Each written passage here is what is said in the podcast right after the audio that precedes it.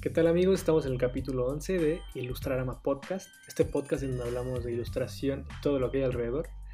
Y en esta ocasión me acompañan el Matalote. Hola, hola. Buenas noches.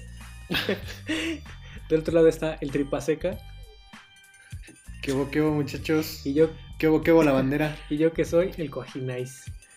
Pues ahora sí, ¿qué vamos a ver este, en este programa? Como ya lo leyeron en el título, pues lo primero será hablar de nuestras recomendaciones, lo segundo el ilustrador de esta semana y lo tercero será profundizar un poco en la trayectoria y en la historia y en, la, en cómo lograron perfeccionar esta fórmula eh, la gente de Rockstar Games. Así que empecemos por lo primero. ¿Qué nos traes para esta semana, John? Sas. Pues miren, la verdad quiero contarles, quiero traerles un- una recomendación, pero así, de las buenas. Eh, y tiene que ver con la música. De hecho, este es un artista bastante especial para mí y ahora verán por qué. Bueno, pues yo les traigo el día, esta noche a Django Reinhardt. De hecho, eh, se llama Jean, lo, lo- lo apodan Django Reinhardt o Django. Es uno de los exponentes eh, pues, más importantes del jazz, pues se considera el primero de origen europeo en los primeros años del siglo anterior, o sea, del 1900. Así, para cuando no nos saben las cuentas con los números griegos, eso. Este, pues bueno, su herencia gitana, el bar en el que creció y el regalo de un banjo a Django, eh, cuando era pequeño le dio la chispa creativa y experimental para detonar su destino musical y convertirse así en un referente en la historia. Y si de verdad quieres tener un buen día, inicia el día escuchando el álbum Djangology, que es una compilación de su trabajo al lado de Stefan Grappelli, que es uno de los más grandes violinistas del jazz. Eh, de estos discos, si quieres tener la misma experiencia que he tenido yo escuchando sus virtuosas eh, melodías, eh, puedes escuchar Minor Swing y Swing 42. Y de hecho, así, les va a dar así como un... ¿Cuál sería la palabra? Como un, como un, sal- un salto emocional, van a ver. Y bueno, de hecho hay una, una historia bien interesante que eh, también por eso les traigo esta recomendación. Y es que cuando Django tenía 18 años sufrió un accidente que involucra eh, flores artificiales y una vela, de esas que todas nuestras mamás ponen en los floreros. Y, este, y bueno, durante una noche eh, Django escuchó ruidos en el parqueadero y pensando que era un ratón, pues prende una vela en la oscuridad y cuando se da cuenta, pues las flores se habían prendido y de un momento a otro estaba envuelto ya en su propio incendio. Entonces, eh, pues ambos se salvaron, ¿no? Este, esposo y esposa, hombre y hombra. y, ah, y bueno, Django fue hospitalizado durante 18 meses con riesgo a perder la pierna y aunque no la perdió, sí perdió la movilidad de los dos dedos, pues por el incendio se le, se le quedaron como pegados y ya nunca pudo como ponerlos derechos, ¿no? Y contrario a lo que todo el mundo creería, ese accidente le dio la oportunidad de desarrollar una técnica para poder tocar de manera magistral la guitarra, ¿no? Entonces, eh, esto pasó cuando tenía 18 años y cuando tenía 30 ya era todo un éxito en el mundo. Entonces, la verdad, chéquenlo. Hoy me voy a quedar nada más con una recomendación porque sí me la volé, pero de verdad les va a gustar. Muy bien. Pues yo traigo dos recomendaciones. Eh, antes que la cambié de último momento porque me acabo de enterar que Fallout, el videojuego Fallout, va a tener su propia serie en Amazon, en Amazon Prime. Y pues me da un chingo de gusto porque es una de mis sagas favoritas. Eh, en- bueno, para resumir, les voy a contar un poco de Fallout 4, que es el último, una de de las últimas entregas de Fallout. Eh, imagínense que ustedes son un soldado que vive en un universo similar al nuestro, en donde Estados Unidos y China están en guerra. Se están peleando por... eh, porque justo se acaba de acabar el petróleo y, viene, y vienen de una guerra, entonces tú eres un soldado que viene de esa guerra por el petróleo. Estados Unidos, obviamente eres americano, Estados Unidos acaba de descubrir eh, la energía nuclear y la acaba de poner, o sea, hay pilas de energía nuclear que literalmente funcionan para darle batería a los autos. Oh, Pero entonces en todo el mundo hay amenazas de bombas nucleares y todo el mundo está preparado para una guerra nuclear. Y entonces tú estás con tu esposa y con tu hijo recién nacido y prendes la tele y en, la- en las noticias te dicen que la primera bomba nuclear acaba de caer en el Océano Pacífico muy cerca de Estados Unidos. Y lo primero que haces es agarrar a tu familia e irte al, al búnker que han construido para ti. Cuando estás en ese búnker te das cuenta que no, te, no estás ahí para sobrevivir, sino simplemente te van a congelar. Oh, De momento despiertas, un tipo llega, tu esposa está con tu bebé frente en una cápsula frente a ti y ves todo. Un tipo llega, abre la cápsula de tu esposa, se lleva a tu hijo, mata a tu esposa y se va. Y a ti te vuelven a congelar.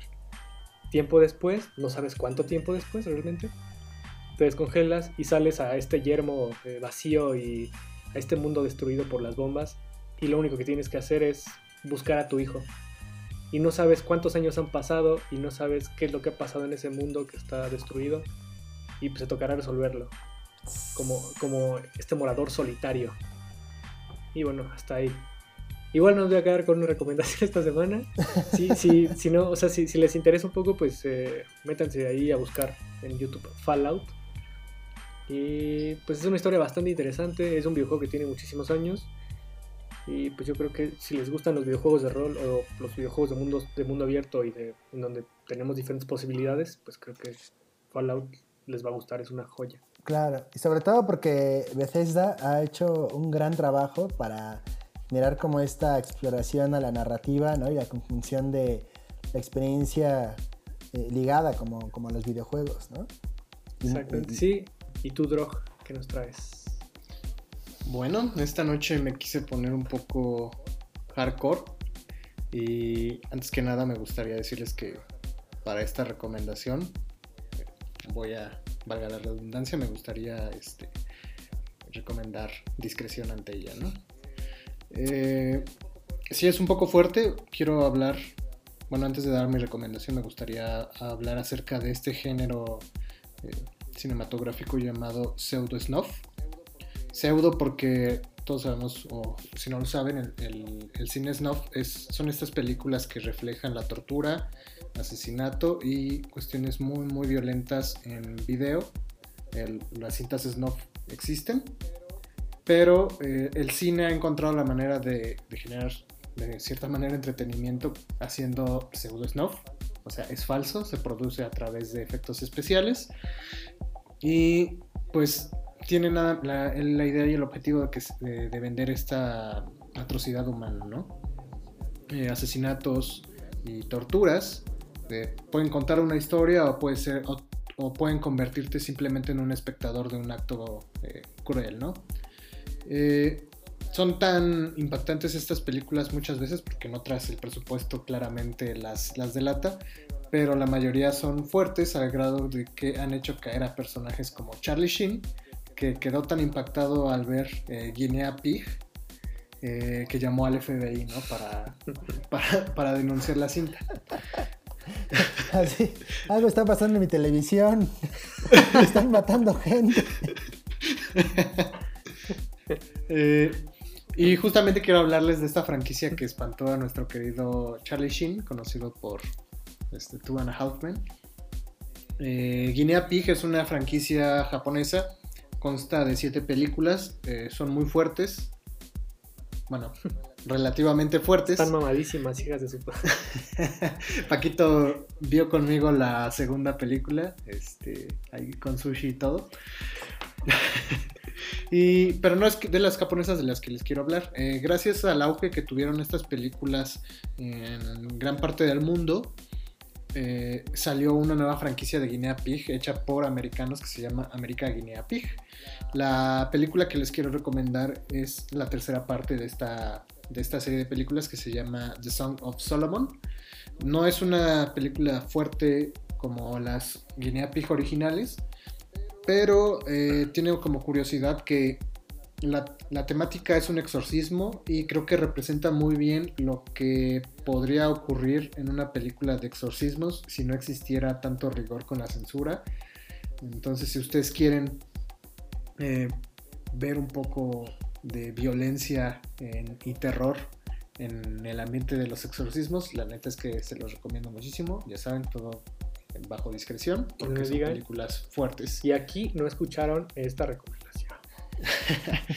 La, la traje a colación porque es importante para el tema y sobre todo porque queríamos explicar el término de snuff y pseudo snuff para más adelante. Y mi segunda recomendación es una película más eh, agradable, de hecho es de mis favoritas a pesar de la mala crítica y es Walter Mitty. es que sí, es Barbie y sus la, la aventura con sus hermanos. Dos. No, no, no. Este, La increíble vida de Walter Mitty es una de las eh, películas más inspiradoras que he visto y creo las recomiendo precisamente por eso, por el nivel de inspiración que te puede provocar. Está dirigida por Ben Stiller y eh, al igual él participa en el rol principal. Eh, ben Stiller no es un actor serio, es muy relacionado a la comedia, pero lo hace muy bien en esta película y la fotografía es, es increíble. Tiene una de mis canciones favoritas que es Lake Michigan de Rogue Wave. Y esta película me ayudó mucho en mi travesía en el extranjero. Creo que si quieres viajar o estás de viaje, es una gran película que te acompaña y te entiende en cuanto a la aventura. Híjole, yo tengo muchos sentimientos devenidos de esa película y no quiero hablar solamente porque me gusta. Pero la verdad es que es, una, película que a pesar de que la, como bien dices, la actúa Ben Stiller, eh, emocionalmente sí te da un boost, ¿no? O sea, sí te saca de este como sitio, este lugar de confort, ¿no? Y te hace, pues sí, como aventarte a la aventura, ¿no? Y darte oportunidad de no solamente descubrir el mundo, sino descubrirte a ti mismo. Y eso está bien chido. Entonces, doble recomendación. Doble che. ¿Cómo? Y se quedará en doble porque yo no la he visto completa. Ah, maldita sea. chavo. Pero bueno, pasemos a lo siguiente. El ilustrador de la semana. Ok, eh, pues como cada tres semanas, de nuevo me toca el ilustrador de la semana. Y esta semana quiero contarles eh, sobre un amigo eh, muy querido y bastante talentoso, el cual se llama Leo Moreno. Bueno, Leo Moreno es egresado de la UAM Xochimilco. él estudió diseño de la comunicación gráfica y pues es un ilustrador muy versátil y concept artist de la verdad gran talento. Eh, hablar del estilo de Leo es casi tan complicado como definir el estilo de Rojo Villegas o la chispa de Tafpo Latila, que de la cual ya hemos platicado en, sesiones pasadas. Eh, en el sentido de que, bueno, su capacidad de experimentación hace que su gráfica no se encasille en una sola corriente, por lo que podemos ver su maestría en salidas digitales, tradicionales, cartoon y vectoriales.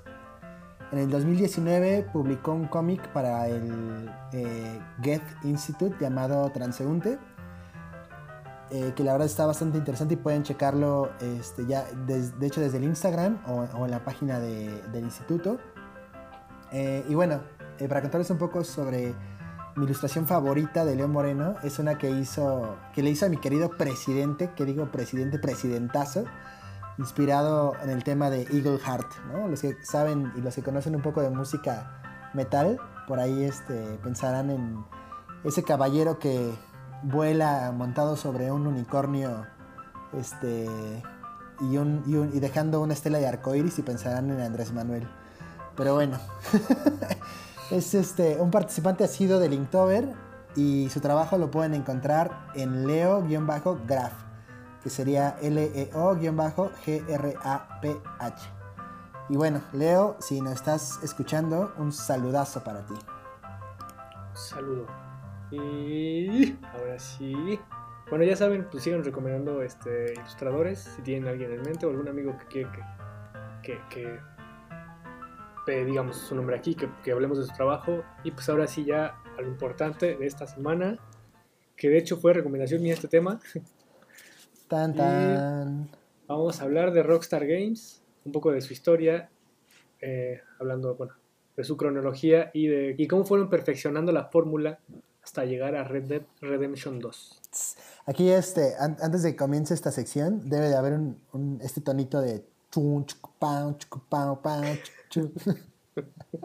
con los que empieza siempre el loguito de Rockstar, ese, ah, ese que, digo, algo, algo, algo recalcar, o sea, si no les gustan los videojuegos o, bien no están como familiarizados con Rockstar, pues quédense, a escuchar porque parte de lo importante de esta saga de videojuegos es el valor narrativo y creo que si, si, algo, si algo se les queda y les causa curiosidad, pues al final nombraremos ahí algunos documentales para que puedan ir a ver de primera mano a qué nos referimos, ¿no? Exacto. Porque tiene, está ligado desde el principio con el cine. Bueno, pues para iniciar queremos hablar acerca de Geraldine Moffat. seguramente nadie la conoce, nadie la ubica, pero es una madre actriz que tiene gran importancia en la historia de Rockstar. Cuéntanos por qué, Paquito. Porque Geraldine Moffat es la mamá de Sam y Dan Hauser. Ah, Y- no, man. Bueno, quien, quien conoce esto, Sam y Dan Hauser, pues son los fundadores de Rockstar, pero no siempre fueron fundadores de Rockstar, ¿verdad? Este, estos, bueno, estos niños, cuando eran niños, eh, siendo su mamá actriz, pues crecieron rodeados de, del- de- del mundo del cine. Toda su vida han, creci- han crecido rodeados de, de- de este medio. Y bueno, pues cuando eran más pequeños, eh, ellos nacieron en Londres y crecieron ahí, pues crecieron viendo spaghetti westerns y cine noir o noir o cine negro y escuchando hip hop. Eh, años más tarde, ambos entran a trabajar a BMG Entertainment, que es una, es una empresa que es dueña de varias disqueras. Y estas disqueras ven una oportunidad en los videojuegos eh, a mediados, principios, mediados de los años 90 y les dicen a estos dos güeyes que eran dos tipos cool. Como, "Oigan, ¿qué pedo? Voy, voy a abrir un área de videojuegos. Este, ¿Quieren dirigirla? Eso ya desconozco cómo pasó realmente, ¿no? Pero la historia es esa. Y entonces ellos dijeron que sí. Y bueno, pues los mandaron a Nueva York estando en Nueva York, desarrollaron algunos videojuegos eh, que digo, realmente no son tan importantes, pero sí les dieron las bases para que Take Two Interactive, otra compañía desarrolladora, comprara esa rama de BMG. Y a partir de eso se fundó Rockstar. Y de hecho el nombre de Rockstar viene porque pues, el sueño de estos dos tipos era ser eh, pues, cantantes de rock, ¿verdad? Y, pues, que ellos querían ser rockstars. Co- Como, todos los que nacimos en la década de los ochentas.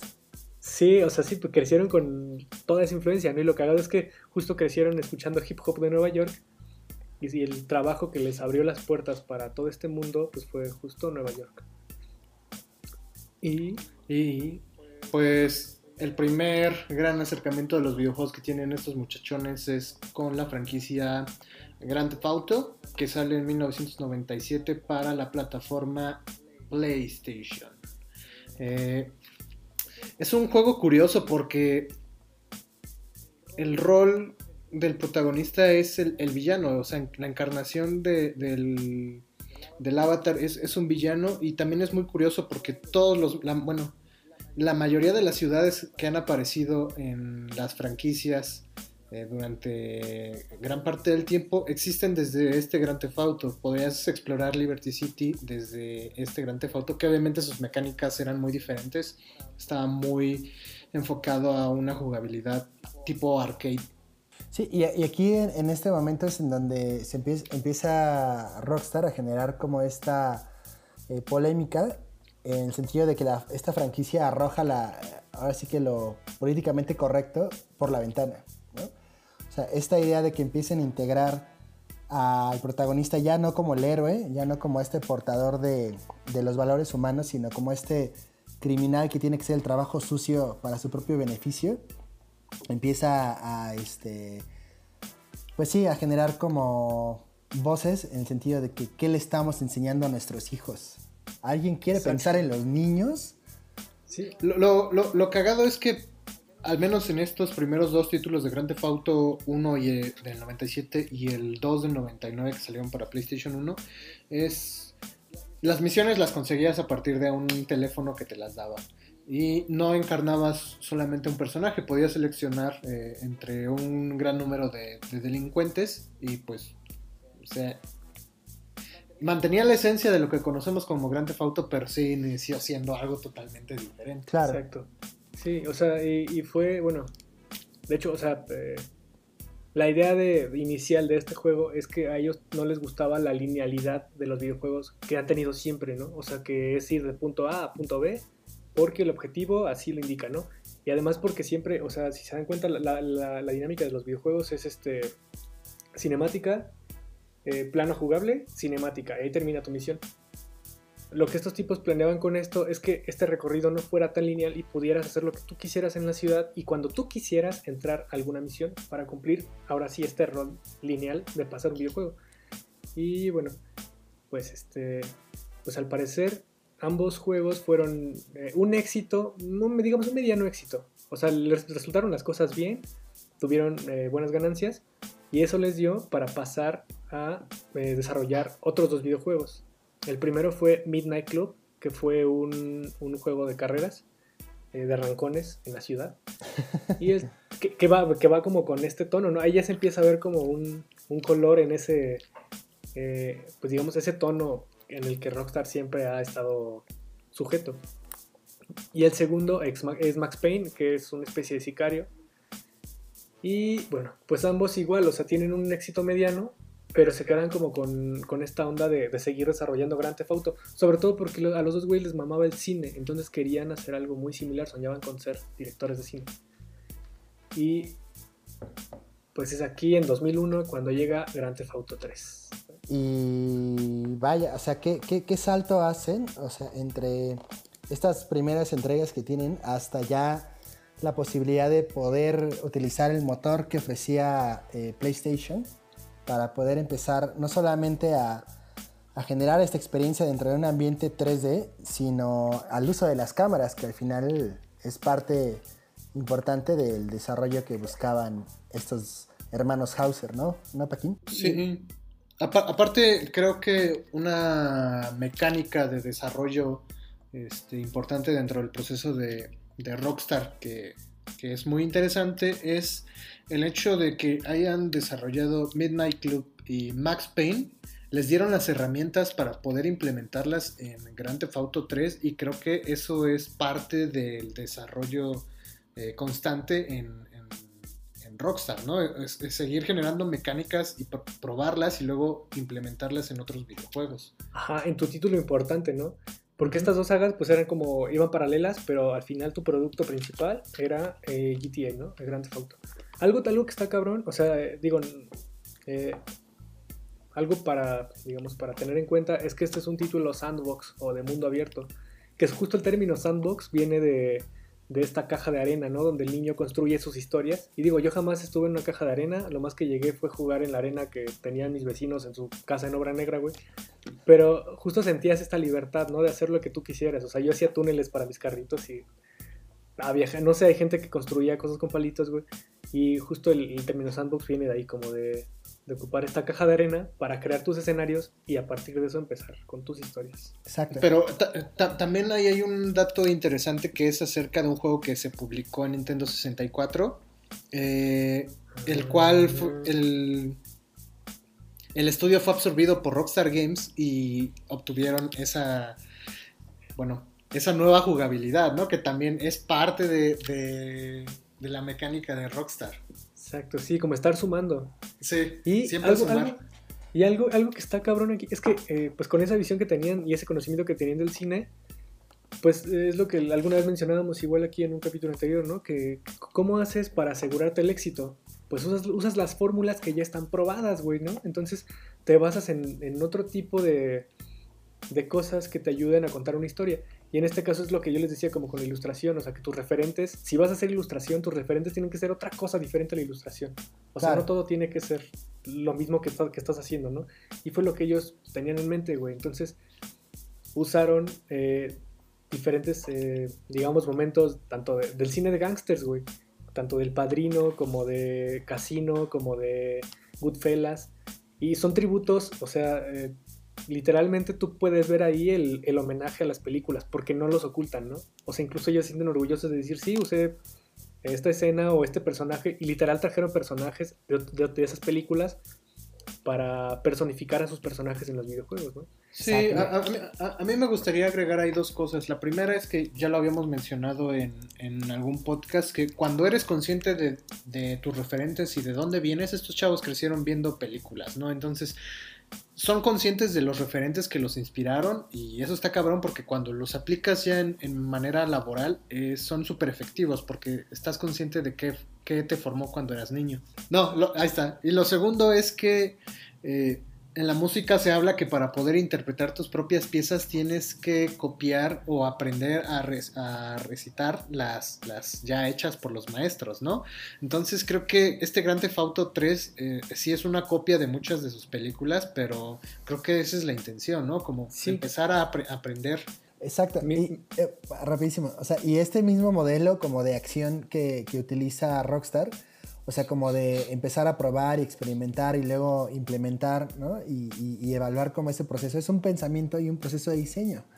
¿no? Exacto. Pero, pero es, ese mismo modelo, o sea, es un modelo escalable, ¿no? O sea, que, que van como este, refinando conforme van desarrollando nuevas secuelas o, nuevo, o nuevos proyectos.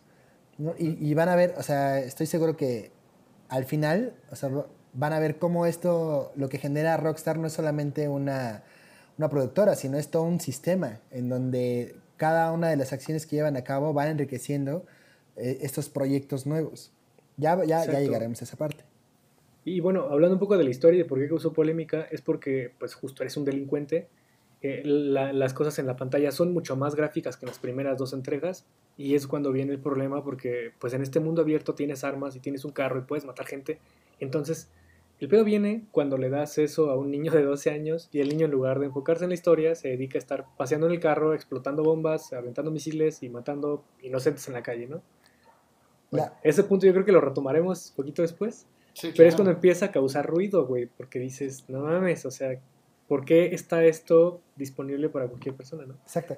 Y, y, y ahí, por ejemplo, el, ahorita que hablas de la historia, también lo que se me hace muy impactante es que si nos remitimos a los a los sabios, ¿no? De, a, esos, a, a, los expertos en narrativa, o sea, lo que te dirían es que el videojuego tendría que llevar a, a um, explicar cuál, en dónde inicia el personaje y dónde termina y cómo este personaje tiene un proceso de, de, eh, de evolución, pues, ¿no? Y, y, en las películas y en las, los juegos y eso, o sea, ese personaje siempre evoluciona hacia el bien, ¿no? Hacia el bien común, hacia los ideales, ¿no? Este, para ayudar a las demás personas, ¿no? Y cuando terminas GTA, ¿no? no te das cuenta que realmente no, nunca había una historia detrás que te ayudara a empatizar no, con el villano, o sea, con, con Nunca el aprendiste nada, ¿no? Es que, y es que también tiene que ver con esta onda de que, o sea, si bien usaron elementos de otras películas, tampoco fue que, que, que, que supieran la fórmula para profundizar en personajes. Exacto. Y, y, es como dice Drog, o sea, era una cuestión experimental de, bueno, vamos a ver, creo que ya tenemos esto, esto de aquí, si lo pegamos con esto, pues a ver qué sale, y fue un éxito, ¿no? O sea, al final de cuentas, tampoco es como que en los videojuegos esperara mucho de eso, ¿no? O sea, que los videojuegos te contaran una historia con la que conectaras y dijeras sí, y, y terminaras con un mensaje así muy cabrón en tu ser y te cambiara la vida, pues ¿por qué no? Exacto. O sea, en ese entonces, ¿no? Exacto. Que no era el objetivo tal cual. Pero estos tipos ya empezaban a ver eso. Exacto. Y un año... Ajá. Bueno, es que no sé si decirlo ahora, pero, eh, o sea, y, y, eso justamente va en ese sentido. O sea, eh, si en todos los juegos, en todos los videojuegos hay violencia. O sea, inclusive Mario Bros. mata a los, a los Goombas, ¿no? O sea, desde el primer, desde el primer Mario Bros., ¿no? Ajá. Pero de alguna manera tienes como esta visión o percepción de que el fin justifica los medios, ¿no? Y de que al final esa violencia es aceptable, ¿no? Pero cuando de pronto tienes a un personaje que es un criminal, ¿no? Y, este, y que ejerce esa violencia sin un, me, sin un fin eh, heroico humano, pues ahí es donde dices, ay, espérate, eh, ¿qué está pasando aquí? ¿no? o sea, y creo que eso es lo que rompe un poco como con ese esquema. Y pues eh, igual, o sea, eh, pues ya habían contado esta historia, funcionó, fue un éxito, eh, fue una exclusiva para Play 2 en su momento, y un año después deciden contar otra historia bajo estas mismas normas, y entonces en 2002 estrenan Grand Theft Auto Vice City. A mí me sorprende mucho esta cuestión artística que tiene Rockstar, o sea, sus, sus departamentos de arte están, están muy cabrones, podemos ver la gran diferencia del, arte de Grand Theft Auto del 97 que era muy muy cholo, que era muy, muy street, muy graffiti, y comparado a eh, Vice City se empieza a perfeccionar en el uso de nuevas tipografías en, en el Vice City, en el logotipo. Eh, tenemos a Anthony McBain en, generando este concept art, dándole una identidad muy propia a este juego porque pues cada juego tiene su propia identidad y lo, lo, los distingue. E, eso me parece muy interesante porque ayuda a recrear el escenario que estaban buscando para contar esta magnífica historia que este videojuego eh, parte en la época de los 70 ¿no? En Miami, específicamente que en este lugar, en Miami se llama Vice City, ¿no? Es un similar. Si bien Liberty City en el 3 es un símil a Nueva York, Vice City es un símil a Miami. Y bueno, está basado en otros dos éxitos muy cabrones. Bueno, menciono estos dos nada más por mencionar, pero seguro hay muchos más. El primero es Scarface, Say hello to my little friend. Todos conocemos, ajá, exactamente. Y el segundo es una serie que se llamaba Miami Vice, que era detectives. Que de hecho de ahí jalan a Lance, el, el amigo del Lance protagonista. Este, Ajá, Lance Vance, el, el amigo afroamericano. Es el, es el mismo personaje, incluso es la misma persona la que hace la voz, güey. Solamente que se llama Lance. Y bueno, ya hacen esto mismo con muchísimos más personajes. Entre ellos también está Danny Trejo. Y algo, algo que, se, que se quedaron como con ganas los Hauser de hacer, güey, desde, el, desde Vice City 3, era llamar a Ray Liotta. No, y en esta hombre. ocasión lo llaman y Ray Liotta es la voz del personaje principal. Que a diferencia del anterior, el personaje principal aquí ya tiene voz y ya habla y ya tiene más diálogos y eso ya es, no, es- no es tan plano, pero tampoco llega a ser tan profundo. Exacto. Porque sí, porque solamente había pasado un año de diferencia entre estos dos y obviamente la fórmula pues apenas iba tomando, tomando forma. Sí, y aquí es en donde el videojuego comienza, bueno, sube de categoría o, o más bien entra a otra dimensión y es ya esta conexión, por un lado, por la parte cinematográfica, ¿no? Por otro lado, o sea, con el talento de artistas que prestan la voz para estos personajes y le dan, de alguna manera, este, como más, eh, pues como trasfondo, ¿no? Como más eh, riqueza, más ricura, como dirían eh, aquí en, en- en el mercadito ¿no? de, de- de la comida corrida. ¿no? Y, y también otra de las cosas que también funciona mucho en esta parte de la inmersión y la experiencia es la música. ¿no? O sea, eh, traes este soundtrack de, de acuerdo al contexto y a, y al- y a la época que, en la que se encuentra eh, el videojuego y entonces te- así te ponen temazos, ¿no? Este, con los cuales este, puedes ir acompañando tus fechorías. Ah, sí, exacto, porque o sea, te subes a los carros y prendes el radio y lo que suena pues es lo que sonaba en esa época, en los 70s. Y justo una de las, de las canciones más importantes que yo recuerdo mucho y que asocio con ese juego es Video Kills to Radio Star. To Radio Stars. Entonces, este. O esa que dice la vida es una lenteja o la tomas o la dejas. Porque había también, o sea, al estar tan cerca de Cuba, había una estación como latina, ¿no? Entonces, como que entendías ahí. Varios personajes ahí incluso son latinos, ¿no? Ajá. Pues ta- tal cual como en Scarface. Exacto, ¿no? Y estas estaciones de radio, o sea, cuentan también este- esta historia, ¿no? O sea, como de- en un plano secundario del entorno de lo que estaba pasando en Estados Unidos, en Miami, en la ciudad de Miami, ¿no? Este, con toda esta crisis eh, social, ¿no? Y- Con el narcotráfico, por ejemplo, también. El, el narcomenudeo. Cabe aclarar que si a- algo que distingue mucho a Rockstar es que apuesta a un público maduro.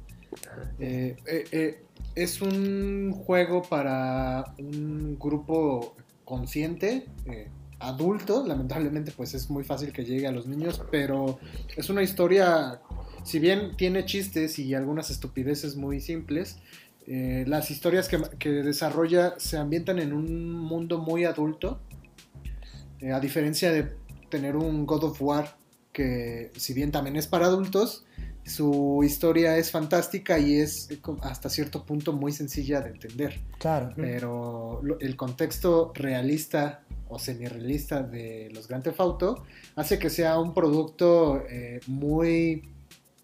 Vaya, que, que tienes que pensarle, ¿no? Para entenderlo, que tienes que, que saber acerca de ciertos temas como el narcotráfico, como las ciertas influencias, como el, por, el, el porno, que son temas que no, te, no vas a manejar como niño, ¿no? Exacto. y que, y que debes conocer para disfrutar eh, el guion de estos, de estos juegos, que tienen un gran trabajo de guion. Exacto. Ahí este, una de las misiones favoritas que me encantaba jugar era cuando te robabas un yate y te gritaba un cubano, You are the man of the big cojones. y, y- y- y bueno, y relativo a lo que dices, o sea, también, o sea, un videojuego en el que pudieras contratar servicios eh, Sexuales. Ajá, o sea, sí es como, o sea, ¿cuándo? ¿En qué momento? ¿No? O sea, que pudieras ir a estos eh, clubes nocturnos a, Ah, solicitar un poco de entretenimiento, pues también rompe con, con todo lo noble que, que- que- que se pudiera considerar en un videojuego y, la- y las buenas costumbres, ¿no? Y eso también este, da, da como una muestra de lo que es, entre comillas, la vida real, ¿no? Pero ese es el contraste, ¿no? Y justo lo que decía Irving, que está como lleno, está, está tan plagado de chistes y de humor, güey, que realmente, o sea, esta parte pesada del juego, pues no la sientes, ¿no? Incluso siendo niño, güey, aunque no entiendas bien lo que estás viendo, este, estás matando gente, pero pues está, ahí de repente sale un comentario cagado y es como, ah, no mames, o alguien te grita pendejo en la calle, ¿no? Y se te has cagado. O sea, era ahí como el contraste en donde no, no diferenciabas bien. Entre... Pero, pero es muy importante la labor de Rockstar porque sí marca muy bien eh, que los videojuegos son un entretenimiento para adulto y que no es algo que se deba tomar tan a la ligera. Y ellos mismos lo dijeron, ¿no? Que, que su meta era eh, utilizar el videojuego como el nuevo medio de entretenimiento que podría ser superior al cine en, en cierto, cierto momento. Exactamente. Exacto. Lo- y otra cosa que también, antes de, de- de pasar al siguiente tópico, y que creo que es muy importante mencionar, es que también tus acciones tienen consecuencias. Y, y el Ah. sistema eh, judicial en GTA, eh, a partir de este sistema de cinco estrellas, este, te, te ayuda a evidenciar de alguna manera, ¿no? O sea, qué tan, qué tan fuerte es el, el, el delito que hiciste, ¿no? Y a qué te puedes enfrentar este, si sigues eh, cometiendo más y más y más. Que de hecho, o sea, entiendo, porque, pues, o sea, de pronto ya te aburrías de jugar la historia y te ponías a destruirlo todo y pues te morías, ¿no? O a veces ni pasaba la historia, güey. Nada más te, te la pasaba destruyendo cosas. Y- y Pero era porque éramos niños. O sea, éramos niños y adolescentes, pero supongo que ya siendo adulto la, la historia se, se vuelve una parte más interesante del, del juego, ¿no? a, a- a menos, a menos de que estés jugando Skyrim y mates al personaje que no tenías que matar y entonces ahora ya no puedes Todo el seguir pueblo adelante. se te venga encima. Pero bueno, eh, 2003 tuvimos Midnight Club 2 y 2003 también tuvimos Ma- Max Payne 2. Eh, la velocidad de desarrollo de los juegos tiene que ver con que Rockstar tenía múltiples estudios localizados en varias partes de, Estados Unidos y del mundo que pues, desarrollaban a la par los videojuegos para tener publicaciones continuas. Este, en 2003 también tenemos eh, uno de los juegos más polémicos que si de por sí Rockstar ya estaba en la mira de estos grupos que preservan los valores y la moral, el gobierno, la sociedad de padres, bueno, pues este juego terminó de, de asentar a Rockstar como el enemigo público eh, de los videojuegos, ¿no? Y es Manhunt. Es un videojuego que está este, inspirado en el cine snuff, como lo mencionaba en las recomendaciones. Y es curioso porque este juego tiene una dinámica muy diferente al Grand Theft Auto porque en vez de ser un sandbox, era un juego laberíntico. Ponía... Está, está curioso porque seguramente el pensamiento de estos muchachones fue este pues tratar de ejemplificar qué, qué es lo que vive una rata en un laberinto, ¿no? En- Entonces te, te- te mantienen en esa sensación de suspenso. Es extremadamente violento y es por eso que Rockstar estuvo en la mira mucho tiempo. que está basada también en otra película. O sea, la fórmula fue ahí como similar a la anterior, ¿no? O sea, basarte en algo que ya había tenido éxito respecto a este tema y bueno, proponer desde ahí. Está, está basado en la película The Running Man, que es de Arnold Schwarzenegger, que a su vez está basado en, en un libro con el del mismo nombre de Stephen, Stephen King. Es- está, está bien cagado ese pedo, ¿no? O sea, justo, eh, ¿de dónde viene tu inspiración, güey? Pues viene de esta parte de algo que viste antes. Y eso que vino antes de, de- de eso, pues también viene de otra cosa, güey. Entonces como una, es, una, es como una cadena que va desembocando un chingo de cosas y al final tienes un resultado mucho más grande que el origen. Exacto. Y eso está Sí. cabrón. Y, y de ahí viene el, la- el significado de la palabra original. Exacto, ¿no? O sea, porque bien podemos decir que, o sea, Manhunt es una pieza original a pesar de tener muchos elementos de otra cosa, ¿no? Exacto. Es una historia diferente, a pesar de que la- el, eh, el precepto, bueno, el- la premisa sea muy similar. Exacto. Pero tienen, to- tienen lo- el toque Hauser, el toque Rockstar, pues. Que la. Eso, o sea, que la. Y de nuevo tocamos el tema en el sentido de que la diferencia entre por qué The Running Man y el libro de Stephen, eh, Stephen King este, no fueron tan eh, vapuleados por la comunidad, porque el fin justifica los medios. Y al final el protagonista era el héroe, y en este caso, pues eras. Eres un asesino que únicamente busca salir para pues seguir asesinando más gente, ¿no? Eh, yo creo que Rockstar eh, fue muy consciente de saber que, como lo mencionaba ya Paquito, eh, pues ya existen estas grandes películas, ¿no? Estas grandes adaptaciones o estos grandes, estas grandes historias ya contadas, pero lo que te está ofreciendo Rockstar es que tú juegues esas historias, ¿no? Que tú seas quien, quien, quien viva todo ese acontecimiento y expandir lo que ya, lo que ya estaba contado en, las películas, ¿no? O sea, si bien eh, Vice City está inspirado en Scarface, lo que hacen no es contarte Scarface, sino ampliar la historia, ¿no? O sea, ver qué más había en, ese, en ese mundo contado y, creo que le dan muy cabrón al clavo y también es parte del proceso de desarrollo que, tiene, que tiene Rockstar. Muy inteligentes estos muchachitos. Algo más que viene con Manhunt en 2003 es un abogado de Estados Unidos llamado Jack Thompson. Este güey le presta ya especial atención a los juegos de Rockstar y se da cuenta que hay una bomba de tiempo ahí metida, ¿no? porque le estás, es lo que hablamos, le estás presentando un mundo violento y las, posibilidades las posibilidades de destrucción a tu público, güey. Entonces, pues esto es como en los cómics, ¿no? Lo que decimos. Entonces alguien dice, bueno, ¿qué tal que un niño ve esto y se da cuenta que matar es tan fácil como disparar un arma, ¿no? Porque el videojuego te está dando la posibilidad. Entonces, este tipo empieza una campaña negativa en contra de los juegos de Rockstar y Manhunt logra ser vetado en Nueva Zelanda. Y bueno, aquí ya, para este, para este momento, eh, Rockstar ya tenía como ahí cierto peso negativo entre la gente de Estados Unidos, ¿no? Y pues bueno, en 2004 llega la joya de la corona hasta ese momento de Rockstar, que fue Grand Theft Auto San Andreas. Grand Theft Auto San Andreas, eh, pues bien, era, era, parte de esta saga de, los Grand Theft Auto. Está inspirada en, este, en, el cine, en el cine del hood, en el cine del barrio, películas como Boys in the Hood, Juice de Tupac, eh, To the Right Thing, South Central y un chingo más.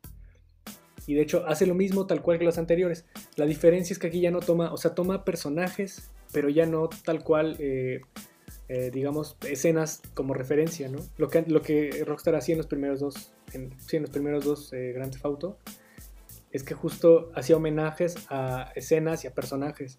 Aquí lo, único que hace es tomar personajes, pero los llama diferentes y les da un rol distinto. Y entre estos personajes aparece uno de los más conocidos, es este Samuel L. Jackson, como el oficial Tempany, que es uno de los villanos de esta saga. Eh, eh Grand San Andreas trata la historia de Carl Johnson, que es un tipo que se va a, Liberty City porque quiere, porque vive en, San Andreas, que es una especie de Los Ángeles, rodeado de bandas, creció entre entre la pobreza y, la, violencia. Entonces quiere escapar de eso, ¿no? Como cualquier persona que crece en un medio así, no quiere formar parte de eso, se va, pero su mamá muere y entonces el tipo regresa. Y cuando regresa se da cuenta que solamente le quedan su hermano y su hermana.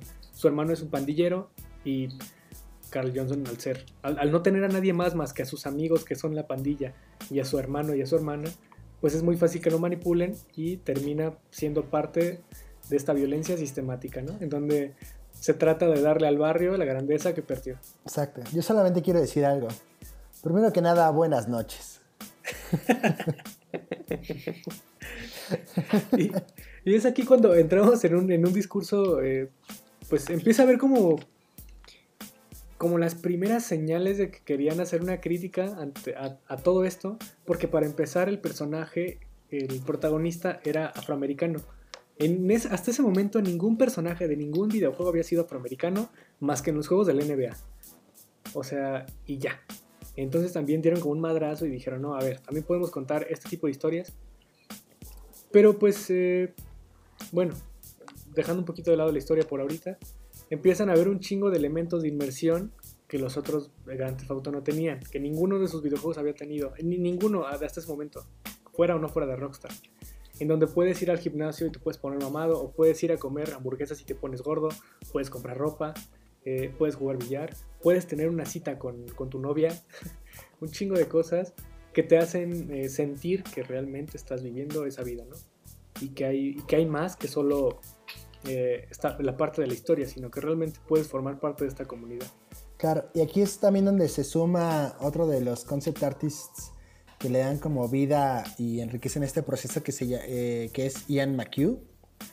Y bueno, él, también eh, forma parte de Rockstar eh, y trabaja para esta trabaja como para esta serie de San Andreas. Y es aquí donde empieza a ver como este, esta colaboración entre artistas para generar otro tipo de, propuestas gráficas bajo una misma línea, pero mejor. Que, que, de hecho Que, que eso me gusta de, de la dirección de arte de Rockstar, ¿no? Que puedes identificar cada una de las entregas porque eh, la dirección de arte sí es muy específica para cada uno de los juegos, ¿no? O sea, ambientar cada una de las entregas con su propio arte respectivo. Exacto. Y además, además del entorno, por ejemplo, en, en esta parte tenemos a, este sector de, barrios afroamericanos, güey, donde todos son pandilleros y son raperos. Y tienes este otro lado en donde están los vagos, ¿no? Que son como estos hispanos, güey, que son cholos y son chicanos. Y, otra, ahí, viene un- una cosa importante que yo no sabía, pero que lo vi en, el documental LA Originals. Hay un tipo en, en Los Ángeles que es hijo de mexicanos, o hijo de hispanos, para no equivocarme, que se llama Mr. Cartoonist. Que de hecho es tatuador, es el tatuador, el ta- el tatuador de las estrellas, así, o raperos cabrones en su momento. Y es el tipo que hizo los murales y los grafitis que aparecen en Grand Theft Auto San Andreas. No manches. O sea, Ajá. O sea, si ven ahí una virgencita o lo que sea, es de Ah. Mr. Cartoonist. Y yo pensaba que era de este. ¿Cómo, cómo se llama? ¿Santos? No. ¿Cruz? Ah, de, de- de Crucito, De Crucito. de Cruz Candelaria, no. Resulta que es de Mr. Cartoonist. Y pues bueno, o sea, eh, parte importante también de este juego es que el mapa también es gigante. Eh, Y, me- y meten ahí una dinámica de, de, de pelea que resulta ser, pues, digamos que un poco primitiva, pero es el primer acercamiento. Y además de eso, la historia se cuenta en tres ciudades diferentes, ¿no? La primera parte es como estás en el barrio, intentas hacer que tu, que tu barrio sea reconocido de nuevo. El segundo, te alejan del barrio y llegas a una ciudad similar a, Nueva- a San Francisco, en donde pues tus misiones son otras, el dinero que ganas ya. Ah, porque además aquí se, se incluye la parte en, la que no ganas dinero, sino ganas respeto. Porque está, que está cabrón porque es, es una manera de innovar las mecánicas de juego cuando en Vice City ganabas dinero por cada misión que hacías, ¿no? Y aquí pues no hay dinero. No, no, no. Pero pues porque es justo lo que los pandilleros... Solo salario emocional. No, pero es, es que el juego te ofrece muchas cosas que puedes tener con dinero, pero no hay dinero, o sea, no, hay- no es fácil conseguir dinero. Exacto, y además este respeto te, te- o sea, hacía que pudieras reclutar a más personas para tu bandita e ir a, a matar a gente de otros barrios, por ejemplo, ¿no? Y bueno, luego de eso, la última ciudad, pues termina siendo eh, Las Vegas, que aquí se llama Las Venturas. Y pues bueno, termina siendo un juego más complejo. Aquí entiendes un poco la historia del personaje. eh, puede- incluso es muy claro cómo lo manipula, ¿no? Porque lo engañan como dos o tres veces, güey.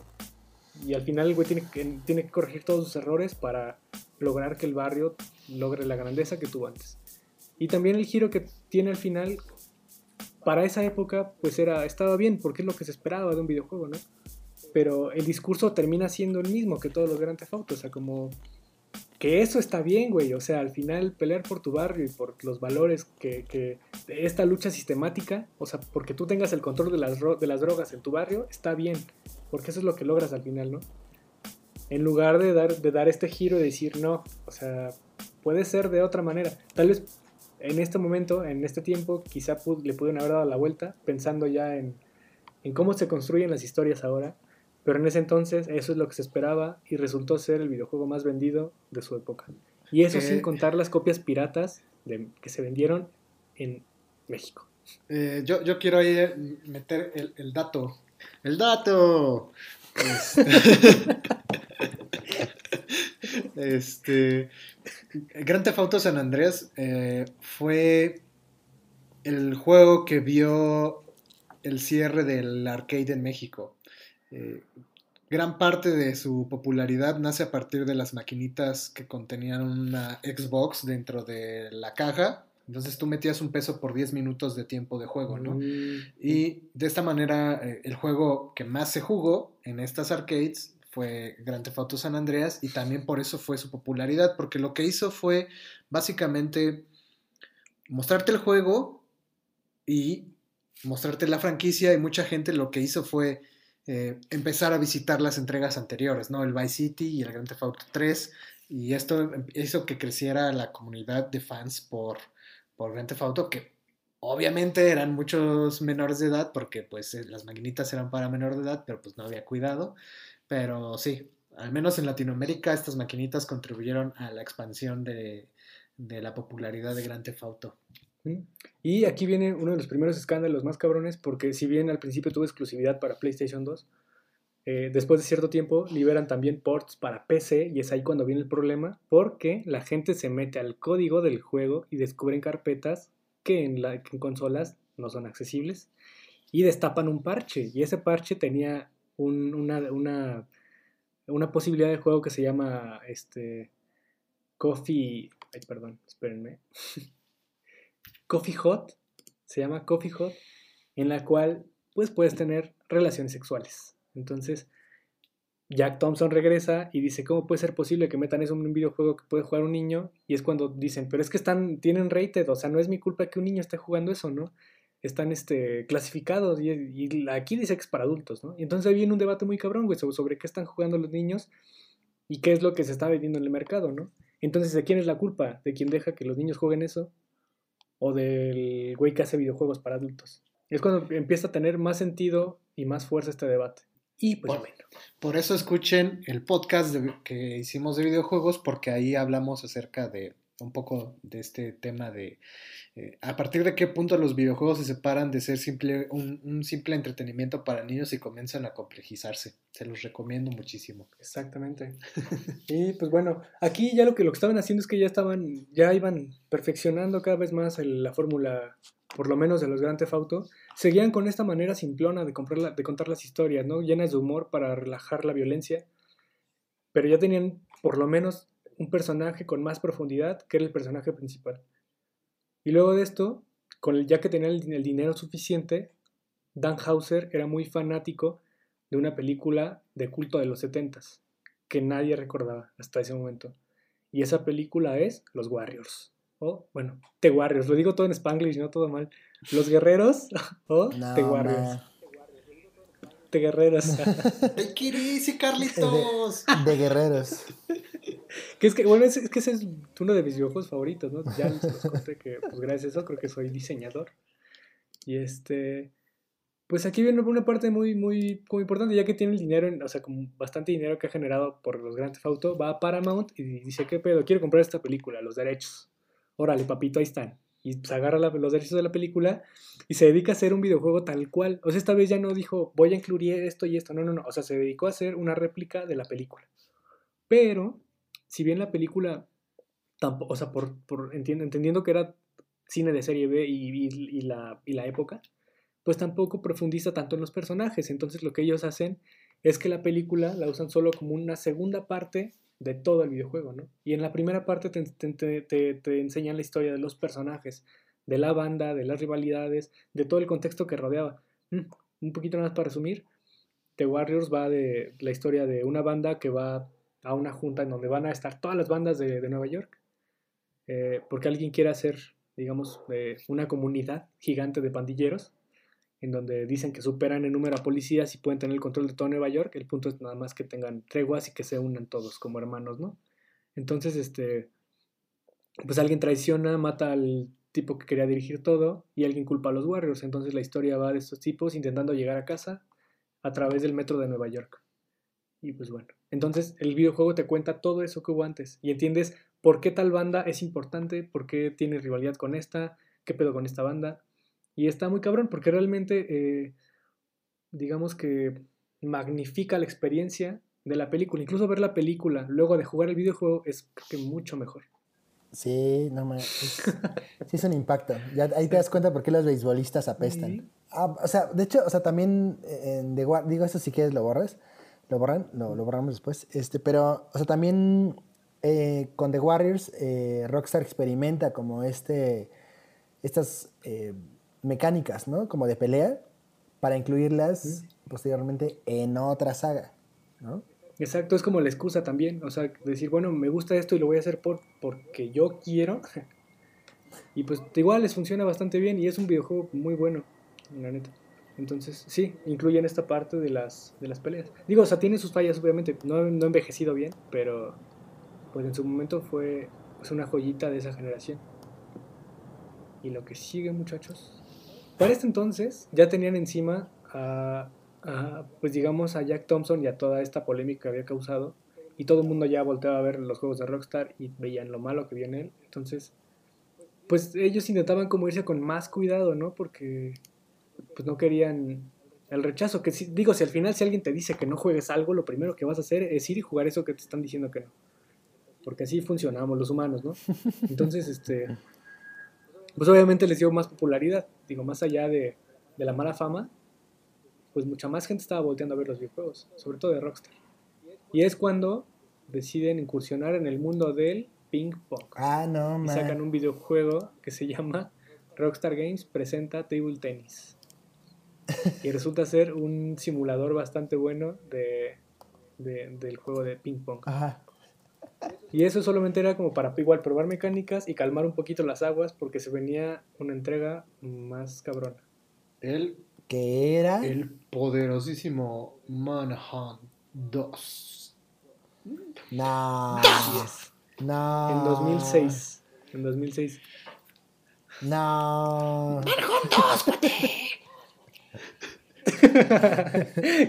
Cuéntanos, Irving. Pues ahí te va, mi cuate. No, fíjate que Manhunt 2 no sabía que existía hasta ahorita que hicimos la cronología, no, no tenía idea de, de- de la existencia del juego.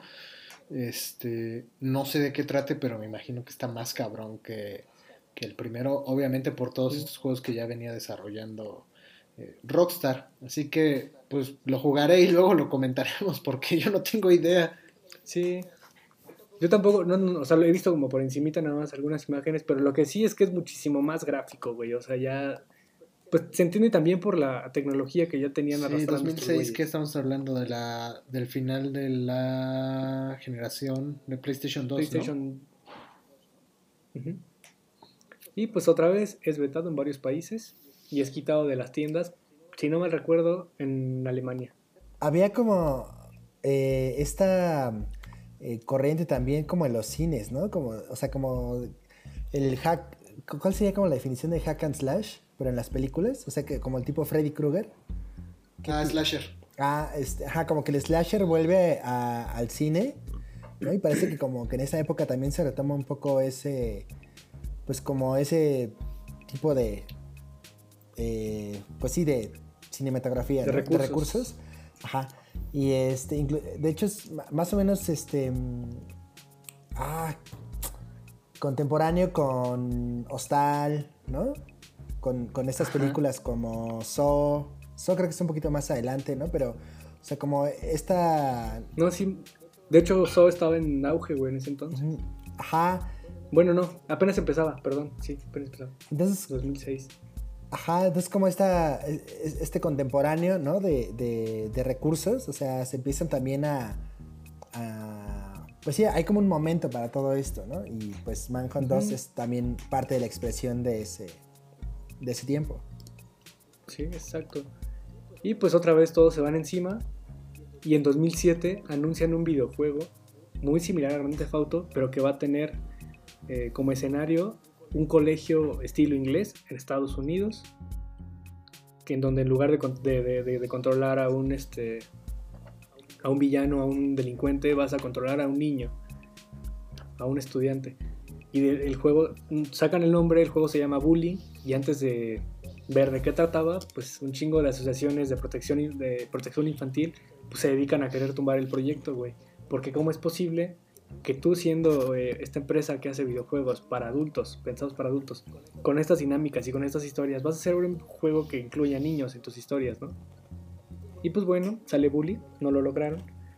Pero resulta ser un videojuego diferente. O sea, a pesar de que la dinámica era la misma, en donde tienes este mundo abierto y puedes hacer y deshacer cosas y, igual cometes, digamos, delitos. O sea, delitos menores como aventarle una papa a un policía, por ejemplo, ¿no? O sea, las armas son cambiadas por, por resorteras, güey, son, cambiadas por lanzapapas, por, por este, petardos. Eh, y algo, algo bien raro en este juego es que pues eres un niño rechazado de varias escuelas que va a dar este colegio. Y la premisa es que pues eres un niño problema, ¿no? Pero llegas a este mundo en donde te das cuenta, o en esta escuela en donde te das cuenta que está llena de abusones. O sea, tú eres el menor de los problemas. Y en este mundo intentas sobrevivir. Y la premisa justamente es ayudar al desprotegido, al que necesita ayuda. Y a partir de eso, en la, historia, en lugar de ser el bully de la escuela, lo único que haces es defender a los grupos vulnerables. hasta que te haces amigo de todos y logras como este balance, que es algo que no hacía en los Grand Theft ¿no? Aquí es una lección un poquito más moral, pero justo porque estabas hablando de un tema diferente en donde estabas incluyendo menores. Creo que el gran problema que tuvo Bully, eh, la dirección de arte también vuelve a ser increíble, es que estábamos justo en esa etapa donde todo quería ser Grand Theft Auto, todo quería ser Grand Theft Auto. Y el mismo Grand Theft Auto tenía expansiones como Vice City 2, este, Chinatown, este... Teníamos eh, Saint Row, incluso los Simpsons tenían su pinche este, juego. Hit and run. Ajá, entonces creo que en- sí llegó lamentablemente ese momento donde todos querían explotar la fórmula Grand Theft Auto, ¿no? Rockstar. y pues lamentablemente quedó enterrado entre e- e- ese auge de, de muchos juegos. Que de hecho, ¿sabes? Pues es, les digo, es, eh, pues resultó igual ser como... Bueno, resu- resu- resultó ser bueno, resultó presentar dinámicas diferentes y nuevas. Eh, el, ah, algo, algo importante acá también es que eh, entre, entre estas nuevos, nuevas cosas que hacían, entre estas nuevas mecánicas había justo una en donde podías, digamos, como entablar conversaciones con las personas y entre esas podías conquistar niñas y besarte con las niñas, regalarles chocolates o- o flores pero también podías hacerlo con los niños. Ah, no, ma. Entonces, exacto, güey. Entonces también hubo ahí como cierta polémica porque cómo estás presentando a un niño gay, pero realmente no lo estás presentando, solo es una posibilidad, güey, ¿no? Y además, ¿qué tendría de malo? Pero bueno, Exacto. era un lejano 2000, 2007. Y de nuevo entramos a otro nivel, ¿no? En cuanto a la narrativa de los videojuegos, que es la toma de decisiones, ¿no? Y la empatía con los personajes, ¿no? Aquí, por ejemplo, lo que me encantó cuando me contaste sobre Bully era que hay un cambio ya en el paradigma de el personaje de Rockstar, en donde por primera vez, a pesar de que es el chico problema, o sea, el fin sí justifica los medios y al final este personaje se vuelve el héroe. ¿no? no sé si es porque tiene este carácter, este peso de que es un niño, un adolescente y no podías darle como un final, eh, pues precisamente para evitar la polémica y estas críticas duras y que te cerraran el changarro, pero ya eh, accede como a este proceso de la his- del, del arco del personaje y le da un final con el que pues en el caso de Carl Johnson, ¿no? En San Andreas también tiene un final que pues te deja satisfecho. Exacto. Sí, y aquí, o sea, justo lo que hace el personaje es empezar a, bueno, evoluciona el pensamiento, güey, y dice, o sea, aprende a tomar decisiones y a decidir qué es lo mejor para todos y no solo lo mejor para él. Exacto. Entonces, viene, eh, son las primeras señales de que ya hay algo ahí que está cambiando en la manera de narrar la historia de un personaje. Y bueno, y, y justo Bully también sirvió como para calmar un poquito las aguas, o es lo que se intentaba al tratarse de un tema más leve, porque en 2008 viene otro Grand Theft Auto, que es Grand Theft Auto 4. Juegazo. Que creo que una cuestión importante en este Grand Theft Auto es que la dirección de arte eh, y la ilustración promocional para, para este juego eh, sí se identifican mucho con el contexto y la historia y el guion, ¿no? Es, es muy serio Mm, y eso hace que también este grupo infantil que, que jugaba los Grand Theft Autos, porque pues el arte de los anteriores de, de cierta manera era atractivo, ¿no? Era juguetón, era, era coqueto con el público, pues, pues este no, este era, era crudo y también por eso causó la polémica que causó, pero platícanos un Ya. poquito más de este Grand Theft Auto. Y, y antes de eso, solamente quiero hacer un resumen de ya tenemos la historia de los italianos, ya tenemos la historia de los afroamericanos. ¿Cuáles faltan? Pues la de los rusos. Los- Exactamente. Y Vladimir Putin. Y entonces viene esta historia en donde aquí ya el- el- es el primer Grand Theft Auto en donde el- la historia del personaje, o sea, la historia antes del juego del personaje realmente pesa. Porque la premisa aquí es, uno no puede escapar de su pasado. Sas. Entonces es, un tipo ruso que viene de, de- de pelear una guerra, viene de ser soldado, ya no quiere matar a nadie, pero llega aquí y lo primero que hace es irse con sus compatriotas rusos que eran igual que él. Entonces, pues al no tener nada más y pensar que luego de todo eso malo que tienes que hacer hay algo, hay esperanza, pues se dedica a ser nuevamente un mercenario. Como, como dice Homero, ¿no? O sea, la única forma de subir es cavando. Exactamente, güey. Entonces, ah, y algo, algo por lo cual no tuvo, o sea, fue como, igual estuvo muy polarizado todo, las opiniones, pero justo era porque la gente, como dice Drog, la gente que venía de jugar estos grandes auto divertidos en donde todo eran chistes y, y destrucción, pues ahora no, güey, ahora es destrucción y no hay chistes. Entonces le quitas la mitad de lo que tu juego tenía, güey. Porque intentan contar una historia más cruda, güey. E Incluso en, en fotografía, en cuestión de colores, los colores que se usan aquí ya son más fríos. Sí, sí, yo, o sea, yo recuerdo San Andreas con los atardeceres rojos, güey, las paredes amarillas, ¿sabes? O sea, eh, esa iluminación te daba, te, te- te evocaba ciertos sentimientos, güey. Exacto. Pero aquí la importancia del color está muy cabrona porque te da a entender todo eso que ya no está. Exacto. La- eh, na- nadie puede olvidar la camiseta de Tony Versetti, ¿no? Eh, la camiseta hawaiana. Y ya, eso ya no lo encuentras acá. Exactamente, güey. Y todo es, incluso hay, decisiones que debes de tomar también. O sea, hay una opción en donde, bueno, en diferentes partes del juego, en donde tú decides si matar a alguien o dejarlo ir, con el riesgo de que dejarlo ir implica que puede que intente matarte después. Entonces tienes que decidir, güey, es donde ya empiezas como a tomar decisiones a partir de tu, de tu criterio, de qué sería mejor, si dejas vivir a alguien o lo matas. Pues, y entonces aquí es donde empezamos a ver eh, de, de nuevo cómo la toma de decisiones empieza a ser parte otra vez de este sistema y de esta importancia en el desarrollo de estos personajes y de la jugabilidad de, que tienes tú como jugador en la participación con esta historia. Exactamente. Y bueno, en- ¿quieres decir algo más, Irving?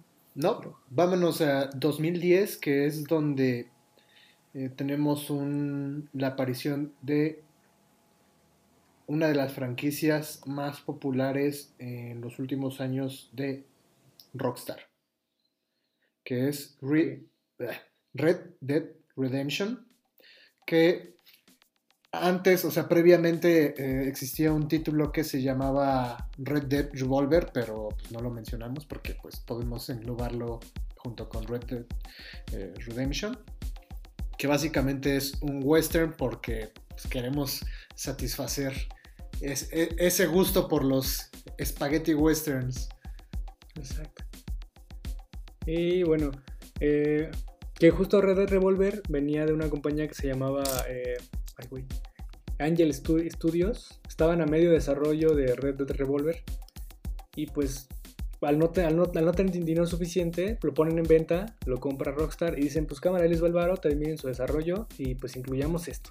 Incluyen varias dinámicas en donde puedes disparar y ocultarte, el Dead Eye, que es una eh, cosa en donde el tiempo se detiene y pues tú decides dónde disparar y cuando el tiempo regresa a su flujo normal, pues los disparos salen en chinga, ¿no? Entonces, este, llega Red Dead Redemption y algo importante de este juego es que la historia termina, terminan aquí ahora sí ya por plantear los puntos de, la narrativa en un personaje en donde ahora sí ya importa profundizar en su historia para que puedas empatizar a partir de eso. Te, te met- te- te meten a un mundo en el viejo oeste eh, a principios de 1900 en Estados Unidos, en donde eres eh, John Marston. Te separan de tu familia y te dicen solamente podrás verlos cuando nos entregues a los tres eh, bandidos restantes de tu antigua pandilla, bueno, de tu antigua banda. Porque pues el güey en su, an- anteriormente era un, eh, Un caudillo. un caudillo. Ah, no, no, no, tiene otro nombre, ¿no? Un, Un sí, forajido. vándalo, pero no. Un forajido del viejo este, güey, exactamente. Y empiezas a ver también dentro de la historia, güey, cómo el viejo este está muriendo y está siendo reemplazado por este mundo industrial. Y te das cuenta que esa época dorada de, de los forajidos del viejo este está terminando. Si no es que ya está muerta. Entonces, bueno, pues la historia va de eso, de tú intentando eh, volver a ver a tu familia a partir de entregar a tus viejos este, integrantes. Y algo bien importante de ahí es que vas entendiendo la historia del personaje a partir de los diálogos que van sucediendo entre misión y misión. El cómo extraña a su familia, el quién es, qué, representaban esas personas a las que está a punto de entregar y por qué está dispuesto a entregarlas, este, pues, bueno, por el amor de su familia, ¿no? Entonces, eh, vienen dinámicas también bien importantes en donde empieza la inmersión, porque aparte, o sea, todos los juegos de Rockstar siempre son como muy rápidos y hay violencia y hay disparos. Aquí no, aquí hay momentos en donde descansas y en ciertos puntos tienes que ir a, a, caza- a domar caballos, güey, o a arrear a tu, a tu ganado, ¿no? Ese tipo de cosas como muy de rancho. Y, este, y está bueno, o sea, porque la inmersión empieza por fin como a completarse, empiezas a cerrar este, este círculo en donde te das cuenta de cómo funciona el mundo más allá de la violencia que tú estás llegando a impartir. Exacto, es como entrar un día en la vida de John Marston, ¿no? Exactamente, Y, güey. y- poder tener Y- eso, o sea, como la posibilidad de, o sea, no solamente ir a cometer crímenes, sino más bien, pues, vivir la vida de este personaje. Exactamente. Y pues bueno, eh, en- entre esas cosas como pues cagadas es que hay misiones en las que el güey va a México y pues termina encontrándose con la revolución, con caudillos eh, pues insurgentes y con soldados de, del gobierno de, de este Conservadores. poder. Y adivinen qué, Sale todos Pancho son Villa. estereotipos y prejuicios. No. O sea, el, el ejército mexicano siempre está pedo y con prostitutas, y los insurgentes igual siempre están pedos y con prostitutas. O sea, es como un, un- pues un, un- la, la caricaturización de, del mexicano nuevamente, ¿no? Que digo, es un punto ahí que, pues, que creo que nosotros como mexicanos, pues, no sé, es como contar chistes de gallegos, ¿no? Pero, Pero bueno, entonces ya nos vamos porque ya estamos muy borrachos. Lo que pasa es que la banda está borracha. Está borracha. Está borracha. pues, sí. No, yo, yo creo que, que el error ahí eh, en cuanto a la parte de México fue una falta de investigación acerca de, de- de cómo funcionaba ese contexto, ¿no? Y pues se han de haber ido por, por los clichés rápidos que salían en algunas películas porque pues tienes que clavarte muy cabrón para entender el contexto de la Revolución Mexicana, ¿no? Y, y- y no era el principal objetivo de este juego. Entonces, Exacto. pues, pues pasa sin pena ni gloria. Exacto, y, y de nuevo, o sea, la, la razón por la que esto pudo haber sucedido es porque los Hauser, sus referentes son las películas, ¿no? Y, y- Los westerns. exacto, exacto, ¿y qué imagen se tenía de los, de los westerns, o sea, de las películas de, o sea, del western mexicano, pues, ¿no? Pues es que no había, ¿no? Realmente eran caricaturas de Pancho Villa, güey. O sea, porque pues era el enemigo de esa época. Y como que fue la imagen que los gringos le vendieron a su gente de este güey. Y tal vez sí, y tal vez sí lo era un poco, ¿no? Pero digo, no es que toda la revolución haya sido así. pues, Exacto. Pero bueno.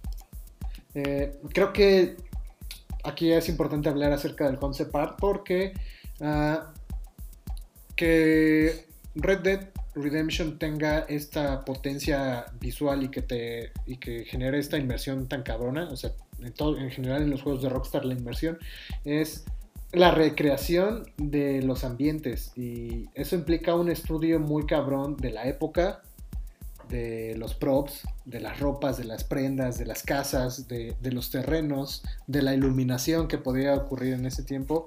Y pues ahí implica tanto la dirección de fotografía como la dirección de concept artists que, que está, está muy cabrón, está muy pasada de lanza. Ya a este nivel Rockstar ya está partiendo madres. Sí, sí, sí. De hecho, de hecho, Rockstar era la punta de lanza siempre tecnológicamente para juegos de mundo abierto. O sea, si bien ya lo había sido con mecánicas, en este punto ya era la cuestión tecnológica completamente.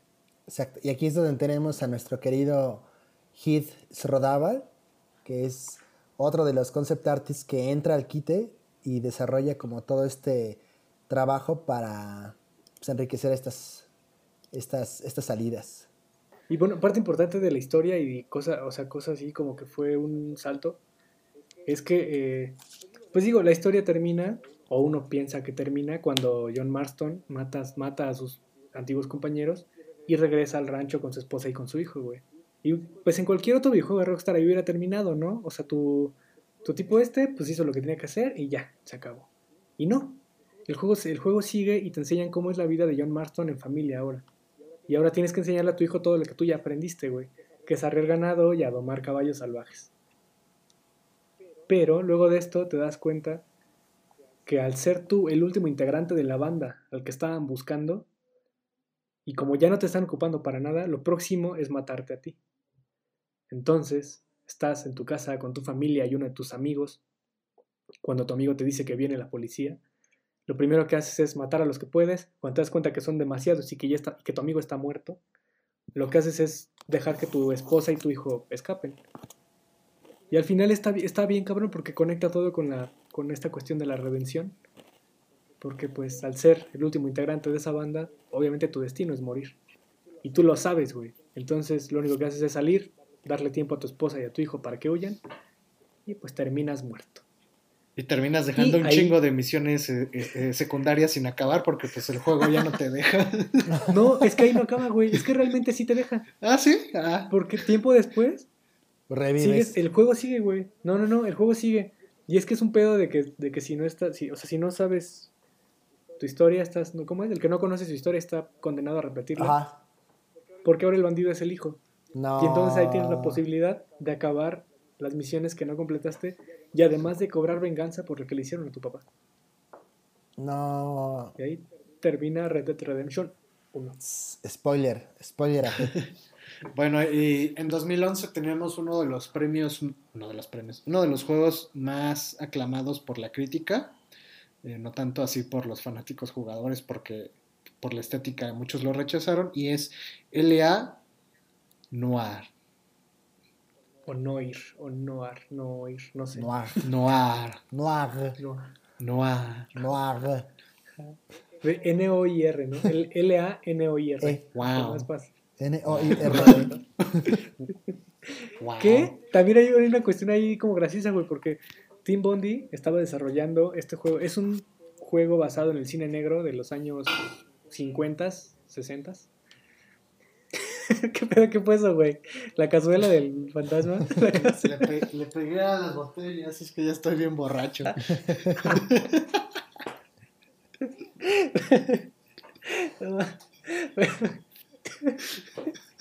bueno, a ver, sigamos. Este juego eh, pues está basado en el cine negro de Estados Unidos, de, de- justo de detectives, en donde los casos eran como más morbosos y todo el pedo. Donde se intentaba resolver eh, crímenes. Eh, y estaba siendo desarrollado por Tim Bondi, una desarrolladora australiana. Y pasó lo mismo, se empezaron a quedar sin dinero. Entonces Rockstar dijo, toma ahí este varo, papito, yo lo termino de desarrollar. Bueno, en conjunto. Y es cuando crean entre los dos el. Que también el cine negro es parte del- de, de este fanatismo de los Hauser por el cine. Y algo importante de este juego es que entran, se centran muy cabrón en las cuestiones de expresiones faciales. El videojuego trata sobre que tienes que buscar pruebas y de hecho lo jugué hace poco.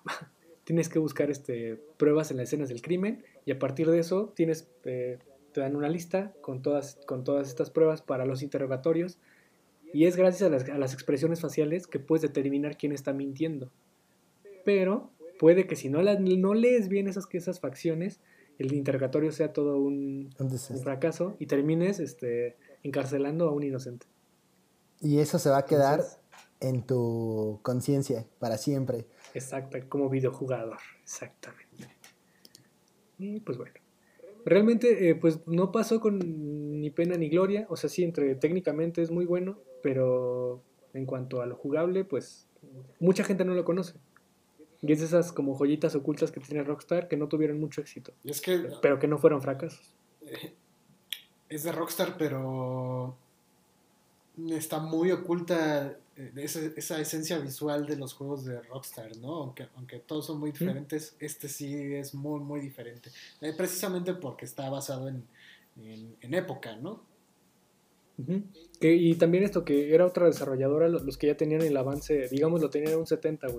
Entonces Rockstar llegó nada más a poner detalles finales y se, se hizo. Bueno, se terminó. Y de nuevo, integra otros elementos a la experiencia en videojuego. Que pues, es- Rockstar básicamente es este. Sí, punto Todo de lanza. suma, chavo, to- todo suma, todo suma. Ajá. Es como, es como Goku, ¿no? O sea, que, que hace, hace a sus enemigos sus amigos y entonces pum, suman y ya es tipo equipo Z, ¿no? Sí, pero, cabrón. pero al final para que Goku sea el que siempre salve la, la historia porque todos los demás son los inútiles. Exactamente, güey. Pero bueno, este. Bueno, parte importante también es que ya estaban completamente centrados en, la- en los personajes, en contar una historia, en la historia del personaje y en entender por qué el personaje es como es. Y eso ya estaba chido, o sea, ya veías ahí completamente las bases. Y lo que sigue, muchachos, es Grand Theft Auto 5.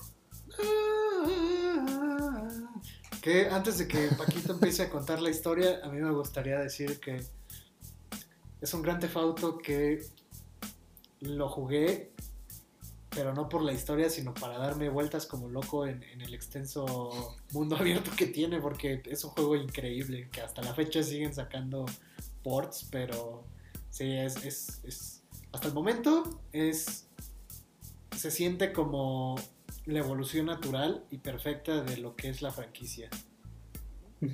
Porque regresan, que aprendieron de Rockstar, de Rockstar, de Grand Theft Auto 4, de esta, de esta, este- es como el, es como el Christopher Nolan, güey, este, Grand Theft Auto 4. Sí, es como el... O sea, como que pensaron Sí. cambiar la, la fórmula, pensaron en cambiar la fórmula y dijeron, no, pues es que le gustó a la mitad, sí, a la mitad, no, pues hay que regresar a lo anterior, güey. Pero sumando lo que ya aprendimos en cuanto a contar una historia. Entonces regresan a este humor negro, a este humor ácido, güey. Este, pues un humor para todos. Mientras va- siguen sumando cosas, ¿no? E- e- justo en, es en este en esta entrega en donde ya tienes la posibilidad de manejar a tres protagonistas diferentes, cada uno con sus características, y te das cuenta cómo, cómo ensamblan perfectamente en esta historia, ¿no? Tienes por un lado a Michael, que es este. que es un tipo pues rico. Todos son delincuentes. Tienes a Michael, que es un hombre rico, con familia, y que hace todo por su familia, pero cada, o sea, cada vez que logra algo termina odiando eso que logra, güey. Entonces es un círculo vicioso que jamás termina. Ah, sí, ya me acuerdo. El otro es Trevor, que es una especie de sureño loco, güey. Que está inspirado en los papeles de. El tipo que hizo Scarface, ¿cómo se llama? Es Alpa... Al Pacino. Al Pacino. Que está, eh, Trevor está inspirado en Al Pacino. Y el tercero es Franklin, que es un tipo afroamericano. Al, pa- al palacio. El palacio. Al perrito. Al perrito que está ladrando. Al, al- pelón. Eso debería ser nuestra siguiente. Nuestra siguiente introducción. Al palacio. Y al pelón. Yo, yo pido ser al pelón. Al pelón. bueno, a ver sí. Y el último que está, que es Franklin, que es un personaje afroamericano que está basado justo en su primer, en, en uno de los, en su primer personaje afroamericano importante que fue Carl Johnson. Porque justo regresan a San Andreas. Y la historia está repleta igual de... vuel- regresan a la fórmula de, de agarrar, o de, de hacer homenaje de películas de, de crímenes. Esta vez ya no, ya no son tanto de, de mafias, y, no, no, no, sino son más bien de, de películas eh, con crímenes a gran escala, como estafas o como atracos. Atracos, atracos es la palabra. Ajá. O sea, Donde, eh, integras este Ocean's Eleven, ¿no? O sea, aquí ya literal tienes que organizar tu golpe y tú decides si lo haces de la manera ruidosa o de la manera sigilosa. Y a partir de eso eh, tienes que conseguir todo lo necesario para hacer tu atraco y cometer el robo. Además de que te presentan esta posibilidad en donde cada vez que cambias de personaje te das cuenta que, que los personajes viven una vida normal, normal en el juego, entre comillas, este, mientras tú ocupas a uno. O sea, no sé, de repente te cambias a Franklin y te das cuenta que está pedísimo en un table dance, güey. O cambias a Trevor y está en calzones en el desierto, ¿no? Y no sabes cómo llegó ahí, pero bueno. Tienen una vida, supongo, ¿no? Entonces, Exacto. Y ese, Como- ese es el siguiente nivel que rompe Rockstar. O sea, exactamente. subimos de nuevo ¿no? a esta categoría en donde ya los personajes no necesariamente son parte de la experiencia que tiene el jugador, o sea, sino más bien están ahí, ¿no? viven dentro de este sistema y casualmente eh, ocurre que entras como a como a personificar a este personaje durante su, su- no sé, o sea, como durante su momento, durante su, su, su accionar en, en la parte en parte de la historia. O sea, sigues siendo como el jugador que protagoniza, pero también eres el espectador de la vida de esa persona. Y, y ese es otro nivel, ¿no?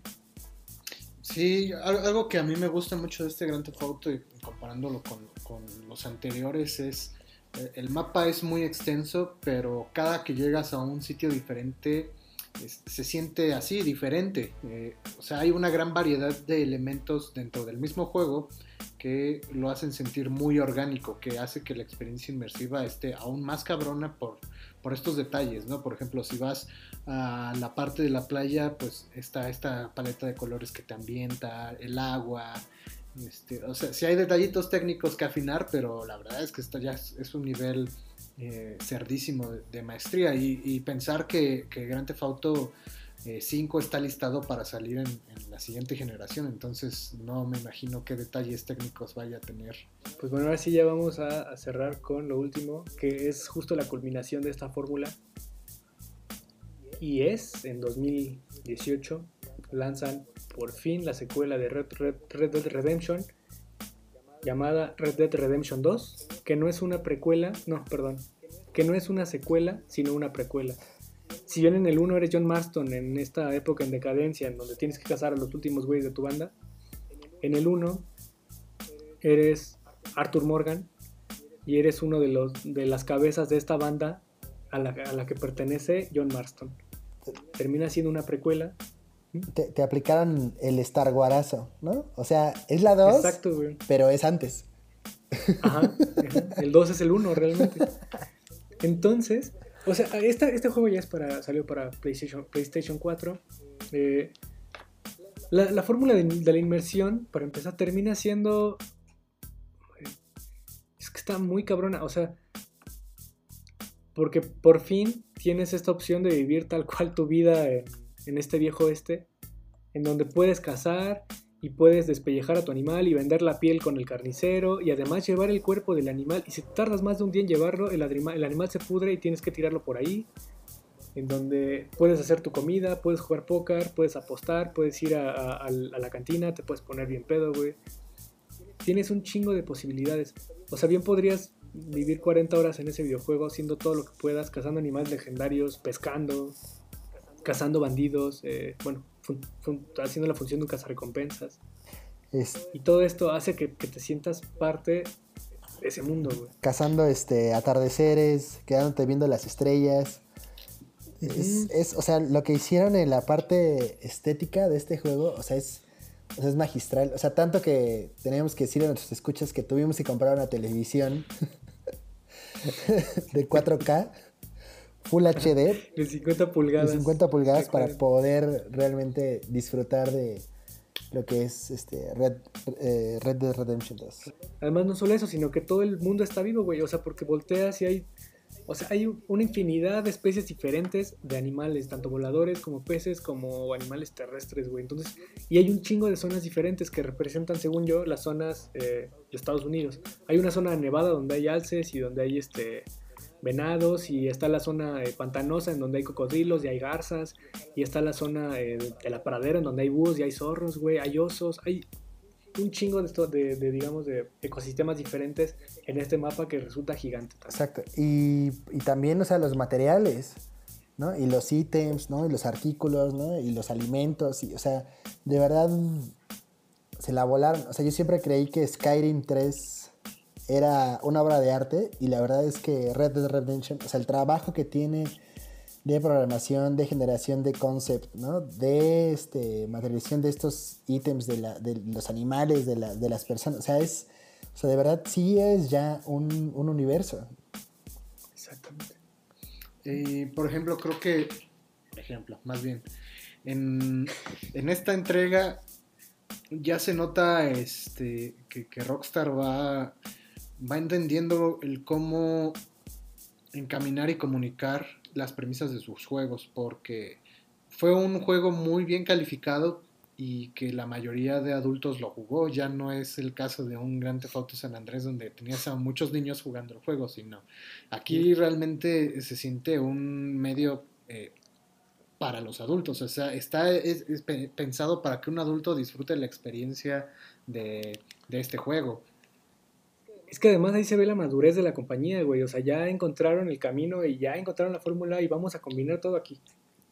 Y les regalamos esto. Bueno, no, no lo regalaron, ¿no? O sea, 1300 pesos por un juego, pues sí está caro, pero resultó ser bastante. O sea, es algo que lo vale, pues.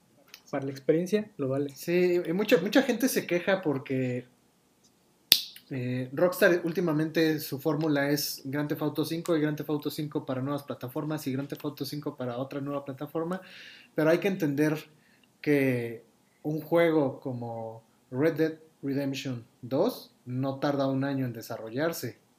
Es un juego muy ambicioso y si lo que tú estás esperando es un Grand Theft Auto 6, pues temo decirte que es- seguramente Rockstar está planeando un juego aún más ambicioso que, los, que estos últimos dos de, de- de sus franquicias. Exactamente. Y ahí les va la parte importante. Vamos a contar un poquito de la historia, nomás un poquito porque John no lo ha terminado. Pero, pues esta historia justo trata sobre... Es que está muy cabrón, o sea, del- la, la premisa es como añorar lo pasado, ¿no? Añorar esta época dorada. Desde que empieza la historia, te estás escapando con tu, con tu banda porque vienes de cometer un atraco que según tu jefe, el jefe de la banda, Dodge Vanderlind, pues iba a hacer que fueran ricos todos y iban a poder dejar de ser eh, una, una- una banda. De ampones. Pero le salió mal, una banda de ampones, pero el, el atraco sale mal y terminas escapando de- del lugar donde vivían todos hacia las montañas heladas porque la policía te está siguiendo. Esto te habla de que el viejo este está, está por terminar, de que el gobierno está tomando, digamos, acción, acciones, se, se crea, se crean este... ah, introduce a los Pinkerton, que los Pinkerton son la raíz del FBI, ellos sí existen realmente, y se dedicaban a cazar bandidos. Entonces te habla, te habla de esta añoranza de, de- del jefe diciendo, no, es que va a ser lo último, les juro que va a ser lo último. Y, el, y va a ser como antes, pero no hay antes, güey, porque toda la vida se le ha pasado escapando. Es una, es una banda de, de, de parias, de gente, de gente, de gente perseguida, pues, que, que encontraron en, en gente similar, pues, por lo menos algo en común y se sienten protegidos en, en- en una banda como esta, ¿no? Pero todo, toda la historia va, va a partir de eso, de, bueno, es que este es el último atraco, este ya, este ya, ¿no? Y con esto ya somos ricos y ya no hacemos más atracos. Pero no, güey, realmente eso no pasa y vives con la esperanza de que va a ser la última vez. Y entonces tu personaje, John, eh, Arthur Morgan, se va dando cuenta de esto y se va dando cuenta que, que- el jefe tal vez está loco y que no es quien tú crees que es. Y va soltando como la verdadera identidad porque el tipo se cree un héroe, pero... Bueno, o sea, es que no, lo- no lo quiero spoilear, pero es que es muy buena la trama. Este... Entonces, pues justo la historia de redención es de, de redención. Es de Arthur Morgan y sobre cómo se va dando cuenta de eso y se da cuenta que es demasiado tarde para él, pero no quizá para John Marston. Entonces, bueno, hasta ahí lo voy a dejar, ¿no? Pero, mm, pues la historia termina siendo bastante buena. Yo de hecho tuve un momento estético con cierta parte del videojuego, cosa que me ha pasado como dos veces. No con me pasó con otro videojuego aparte, pero, o sea, en, en mi caso muy, muy personal este pedo, pero sí me habla de, de una cosa que está bastante bien hecha y que pues se disfruta muchísimo desde cualquier parte, desde la parte técnica, la parte visual y la parte, la, la parte eh, narrativa. Mm, Pues eso, eso es. Bueno, ¿qué van a decir? No, pues ya, es, es momento de las conclusiones. Es momento de las conclusiones.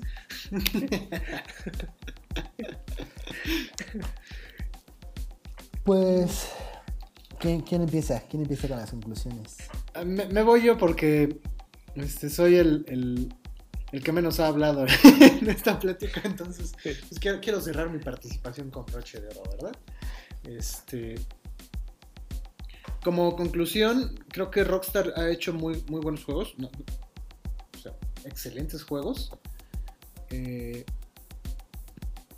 ah, va, yo- hay dos cosas importantes aquí. Una es eh, la culpa no la tienen los desarrolladores, lo tiene la gente que no que no educa a sus hijos respecto a lo que consumen, ni tampoco se educan a sí mismos respecto a lo que van a consumir sus hijos, y es por eso que tenemos tantos problemas en la industria de los videojuegos a nivel de censura y cuestiones, eh, hay políticas peligrosas. Pero fuera de eso, si están en una edad eh, que se pueden sol- sol- solventar una consola de videojuegos, eh, háganlo. Aunque sea una consola un poco más antaña como una 360 o PlayStation 2, porque hay mucho valor de aprendizaje en los videojuegos, ¿no? Y más teniendo estos estudios tan cabrones como Rockstar o como Naughty Dog, eh, donde podemos aprender muchísimo e inspirarnos y, y reconocer que los videojuegos ya son y están establecidos como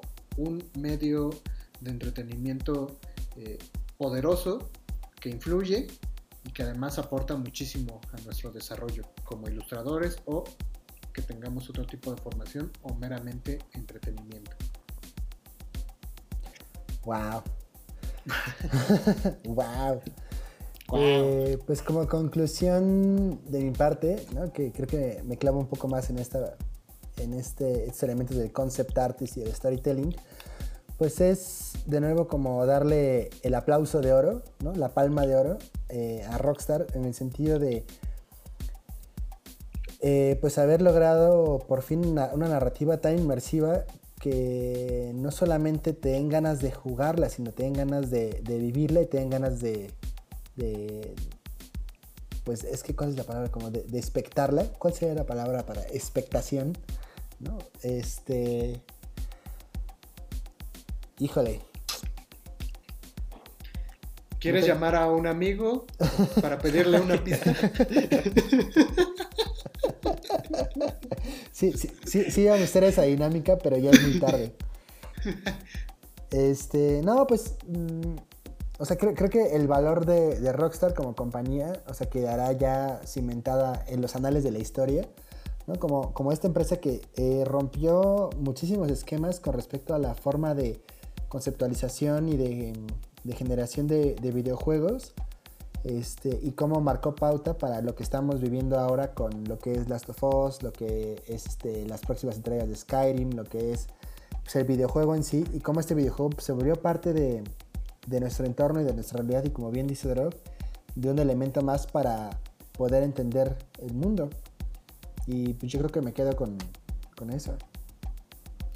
Y bueno, pues yo, para cerrar, es la primera vez que en este podcast se va a citar, pero esto lo dijo Dan Hauser al recibir un premio por, por la trayectoria de Rockstar. Fue, Rockstar se funda con una premisa, que los videojuegos eran el nuevo entretenimiento de masas, únicos, interesantes y poderosos.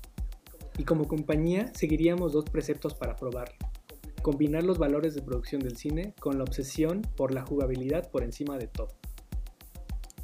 Y eso quizá lo corte y lo pegue antes. Pero, este, bueno, mi, mi conclusión es, este, digo, eh, para mí, a mí me queda muy claro que los videojuegos no tienen la culpa de la violencia en esta sociedad, a pesar de que existan cuestiones como Rockstar. Digo, o sea, yo crecí jugando Warriors y en Warriors la gente se monea y se cura.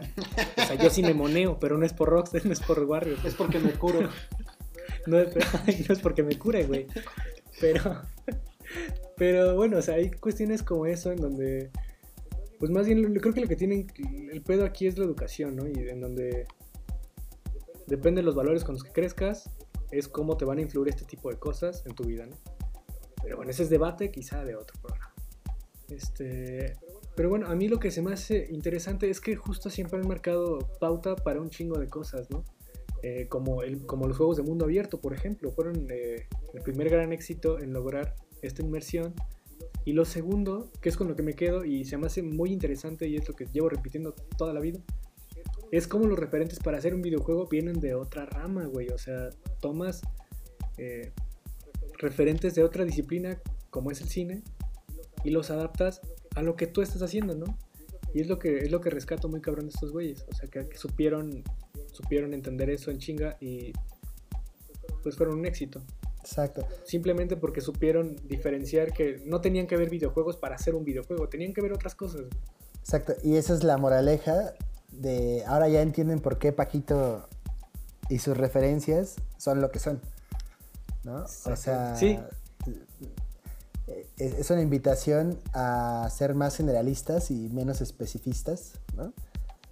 Este, y poder vivir, o sea, sí, pues integren, o sea, lo, lo que yo siempre me quedo como antes de dormir y, y reflexionando cuando termine este podcast es eso, o sea, en esas recomendaciones que, que, que- que haces, o sea, y, y cómo a partir de eso podemos crear otras cosas, o sea, nosotros porque somos diseñadores, pues buscamos siempre integrar esto a pues, las diversas ramas del diseño, pues, pero, Exacto. pero ¿qué tal que a la música? ¿Qué tal que al cine? ¿Qué tal que a los videojuegos? ¿Qué tal que a la ilustración? ¿Qué tal que a la abogacía? ¿no? O sea, ¿qué tal que a la, los- la policía? ¿no? Y creo que esa vida también se vive en los videojuegos y lo hace muy bien Rockstar.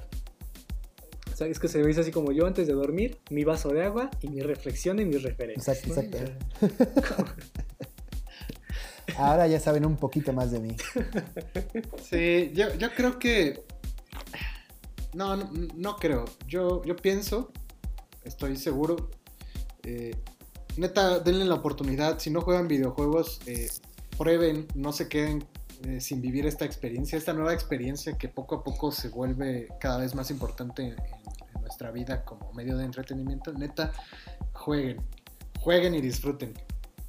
Y pues ya, ya por último, nada más para cerrar, eh, hay un documental muy bueno que es, de hecho, sacamos varios datos para este programa que se llama, el hay un canal en YouTube que se llama Scanliner o Scanliner, todo junto.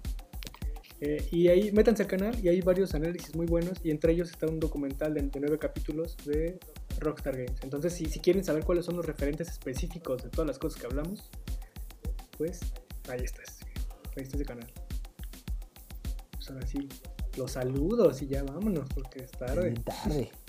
Bueno, y los saludos, los saludos de esta semana son para, eh, pues yo quiero empezar, un saludo al, al, al Esaú, que me da gusto que, que saber que nos escucha. Un saludo y esperemos, esperemos pronto tenerse por acá. Oye, oye, un saludo, saludo. ¿Qué es eso? Pues un saludo.